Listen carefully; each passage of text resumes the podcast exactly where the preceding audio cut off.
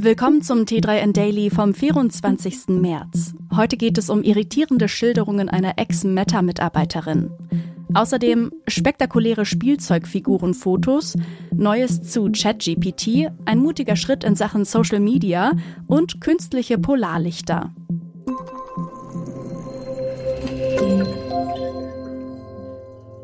Bei Meta ist es zuletzt zu Massenentlassungen gekommen. Allein in den vergangenen sechs Monaten haben rund 20.000 MitarbeiterInnen ihren Job bei dem US-Unternehmen verloren. Die unsichere Wirtschaftslage sei dafür verantwortlich, sagte Meta-Boss Mark Zuckerberg, der deshalb ein Ja der Effizienz ankündigte. Dass an manchen Stellen auch intern mehr Effizienz nicht geschadet hätte, machen die Erzählungen einer ehemaligen Meta-Recruiterin deutlich.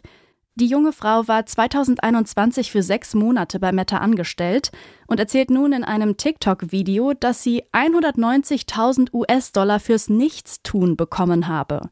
Warum Nichtstun? Sie hatte in ihrer Rolle als Recruiterin offenbar keine Zielvorgaben, was Neueinstellungen anging.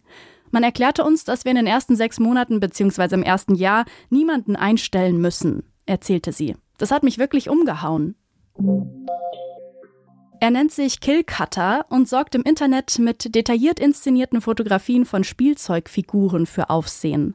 Der US-Amerikaner Chuck Eiler macht so aus kleinen Spielfiguren große Kunst. In mühsamer Detailarbeit richtet er die Figuren an und macht 50 Aufnahmen, um das perfekte Foto zu bekommen. Dabei kommt sogar eine Nebelmaschine zum Einsatz. Verschiedene LED-Panels sorgen für die ideale farbliche Beleuchtung. Besonders gern verwendet Killcutter Figuren aus dem Jurassic Park, Star Wars oder Alien-Universum, gerne auch in Kombination. Eiler gibt sich auch bei der Dokumentation der Bilder viel Mühe. Auf mehreren Social-Media-Plattformen zeigt er Behind the Scenes im Videoformat, das Setup der Shots oder wie er die Bilder in Photoshop bearbeitet. ChatGPT darf nun auch ins Internet. Dem Chatbot von OpenAI stehen ab sofort Plugins zur Verfügung, mit denen er nicht mehr nur auf Daten bis Ende 2021 zurückgreifen kann, mit denen er trainiert wurde. Da nun mithilfe der Plugins Apps von Drittanbietern in ChatGPT integriert werden können, bekommt der Chatbot Zugang zu aktuellen Informationen aus dem Internet. Während der Alpha-Testphase sind die Plugins allerdings nur für einige ausgewählte Unternehmen verfügbar, zu denen Expedia, Kayak und Slack gehören. Installieren UserInnen zum Beispiel das Plugin für Expedia, wird ihnen die Buchung einer Reise deutlich erleichtert. Besonders gut dürfte bei den NutzerInnen aber das Plugin für das Webbrowsing von OpenAI ankommen. Damit kann ChatGPT erstmals auch Fragen zum aktuellen Tagesgeschehen beantworten. Der Social-Media-Konsum von Minderjährigen ist ein heikles Thema. Der US-Bundesstaat Utah wird nun diesbezüglich aktiv und will den Zugang von Kindern und Jugendlichen zu sozialen Netzwerken einschränken. Ein entsprechendes Gesetz sieht unter anderem vor, dass Social-Media-Unternehmen das Alter eines Einwohners von Utah überprüfen müssen, bevor dieser ein Konto eröffnen kann.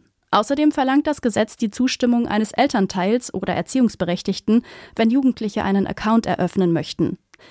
Dies ist der erste Gesetzentwurf dieser Art in den Vereinigten Staaten, betonte Utahs Governor Spencer Cox. Er hat das Gesetz auch damit begründet, dass die Nutzung sozialer Plattformen bei Jugendlichen zu psychischen Problemen führen könne. Es gilt allerdings als sehr wahrscheinlich, dass betroffene Unternehmen vor Gericht gegen das Gesetz vorgehen werden. Polarlichter gehören zu den spektakulärsten Naturereignissen auf unserem Planeten. Schwedische Forscherinnen haben diese jetzt aber nicht aufgrund ihrer Schönheit nachgestellt, sondern zu wissenschaftlichen Zwecken.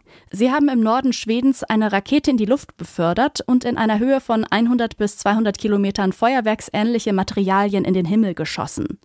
Das Experiment mit den künstlichen Polarlichtern soll Wissenschaftlerinnen dabei helfen, weltraumnahe Wettervorhersagen zu verbessern, um Satelliten und kritische Infrastrukturen zu schützen. Die Menschen können sich heutzutage ein Leben ohne GPS, Fernsehen, Satellitenfernsehen, Mobiltelefone und so weiter nicht mehr vorstellen, erklärte Tima Sergienko, der leitende Wissenschaftler des Experiments. Und um all dies zu haben, müssen wir das Weltraumwetter verstehen. Das war's schon wieder mit dem T3N Daily für heute. Noch viel mehr zu allen Aspekten des digitalen Lebens, des Arbeitslebens und der Zukunft findest du rund um die Uhr auf t3n.de.